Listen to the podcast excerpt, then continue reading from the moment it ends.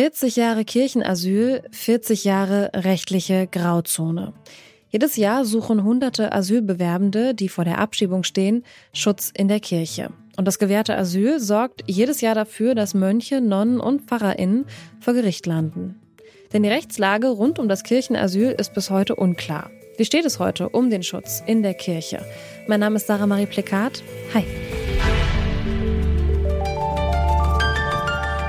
Zurück zum Thema.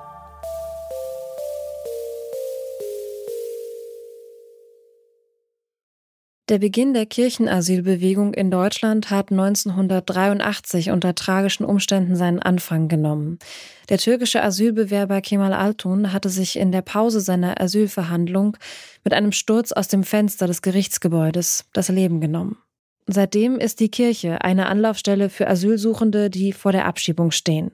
Die mögliche Abschiebung wird dabei durch das Dublin-Verfahren geregelt. Was das genau ist, hat uns Marcel Keinbock erklärt. Er ist Rechtsanwalt für Asyl- und Migrationsrecht. In so einem Dublin-Verfahren hat das Bundesamt für Migration und Flüchtlinge, kurz BAMF, als federführende Bundesbehörde in der Regel sechs Monate Zeit, eine Abschiebung durchzuführen. Wenn die Abschiebung nicht innerhalb dieser sechs Monate passiert, dann haben die betroffenen Personen einen Anspruch darauf, dass ihr Asylverfahren oder ihr Asylantrag in Deutschland inhaltlich geprüft wird. Und das Kirchenasyl wird dann eben dazu verwendet, diese sechsmonatige Überstellungsfrist zu überbrücken. Dazu muss man sagen, ein Kirchenasyl macht überhaupt nur Sinn, wenn damit eine Perspektive verbunden ist. Ja, also wenn ich sage, ich, ich habe die Person jetzt absehbaren Zeitraum von x Monaten hier bei uns in unseren Räumlichkeiten, aber dann ist auch absehbar, dass wir sie dann wieder aus dem Kirchenasyl entlassen können. Wenn wenn es so eine Perspektive nicht gibt und ich davon ausgehe, ich habe die Person jetzt möglicherweise jahrelang bei mir im Kirchenasyl, aber sobald ich sie aus dem Kirchenasyl entlasse, muss ich davon ausgehen, dass die Ausländerbehörde sie sofort einkassieren und abschieben wird, dann ist das Kirchenasyl halt sinnlos. Und diese Perspektive, die ist eben in diesen Dublin-Verfahren besonders vorhanden, weil ich da eben weiß, nach sechs Monaten ist das Thema in der Regel ausgestanden. Marcel Keinborg erklärt außerdem, dass die Behörden durchaus versuchen, das Kirchenasyl einzuschränken. Da hat es in der Vergangenheit durchaus Versuche auch seitens der Behörden gegeben, dem einen Riegel vorzuschieben und zu sagen, wir bewerten von jetzt an jedes Kirchenasyl als Untertauchen mit der Konsequenz, dass man die Überstellungsfrist auf 18 Monate verlängern kann.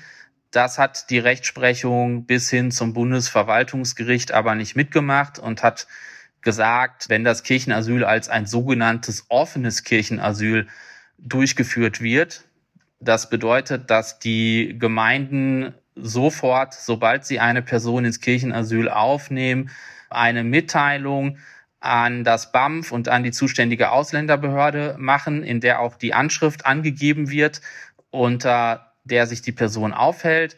Wenn das Kirchenasyl als ein solches offenes Kirchenasyl durchgeführt wird, dann ist es eben kein Untertauchen, denn die Behörden wissen ja, wo sich die Person aufhält. Und sie wären ja im Prinzip jederzeit in der Lage, die Abschiebung durchzuführen, wenn sie das denn wollen würden. Und wenn sie es dann trotzdem nicht machen, dann ist es halt ihr Problem, aber dann äh, kann daraus nicht geschlossen werden, dass die betroffene Person untergetaucht sei.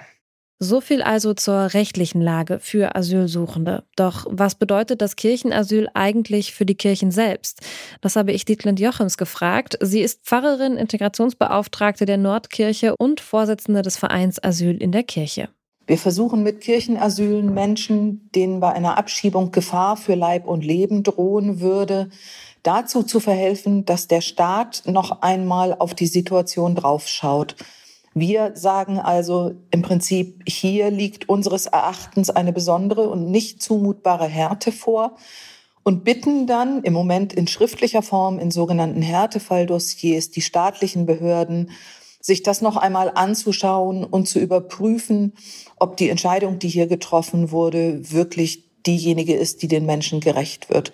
Denn auch in dem allerbesten rechtsstaatlichen System passieren Fehler und werden Entscheidungen getroffen, die bei näherem Hinsehen besser zu revidieren wären. Mhm.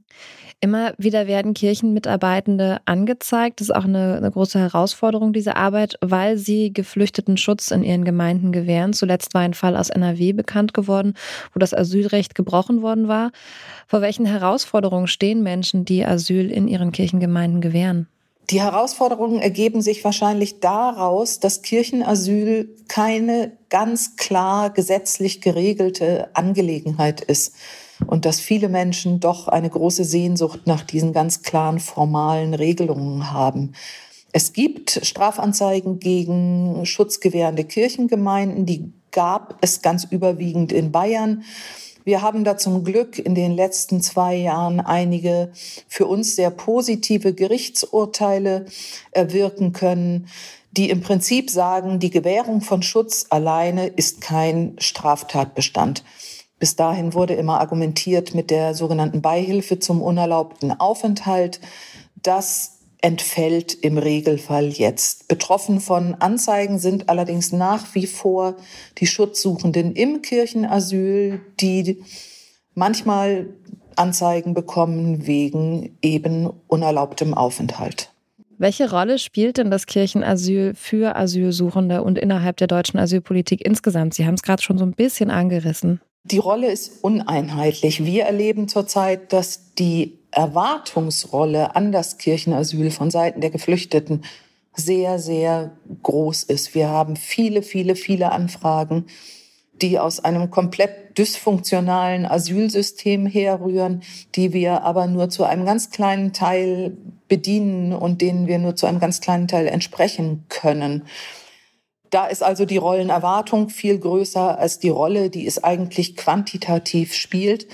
Ich glaube, qualitativ und für eine Asylpolitik insgesamt kann das Kirchenasyl ganz wertvolle Anstöße geben, wenn man es ernst nimmt, dass es ja auch staatlichen Behörden gut tut, ähm, wenn einmal wohlwollend kritisch auf ihr Handeln geschaut wird und gesagt wird, hier können wir besser werden, hier sollte eine Entscheidung anders ausfallen, damit sie wirklich den Kriterien von einem Raum von Schutz und Sicherheit und Recht, der Europa ja sein möchte, entsprechen möchte.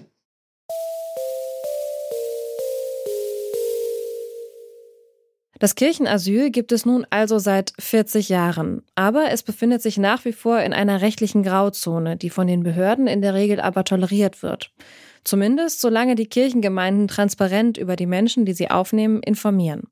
Für Geflüchtete bietet das Kirchenasyl einen provisorischen Schutzraum und eine zweite Chance, ein Aufenthaltsrecht in Deutschland zu bekommen. Das war's von uns für heute. An dieser Folge mitgearbeitet haben Astrid Joquet und Mareike Zank. Produziert hat sie Henrike Heidenreich. Chef vom Dienst war Toni Mese. Und ich bin Sarah Marie Plikat. Macht's gut und tschüss. Zurück zum Thema vom Podcast Radio Detektor FM.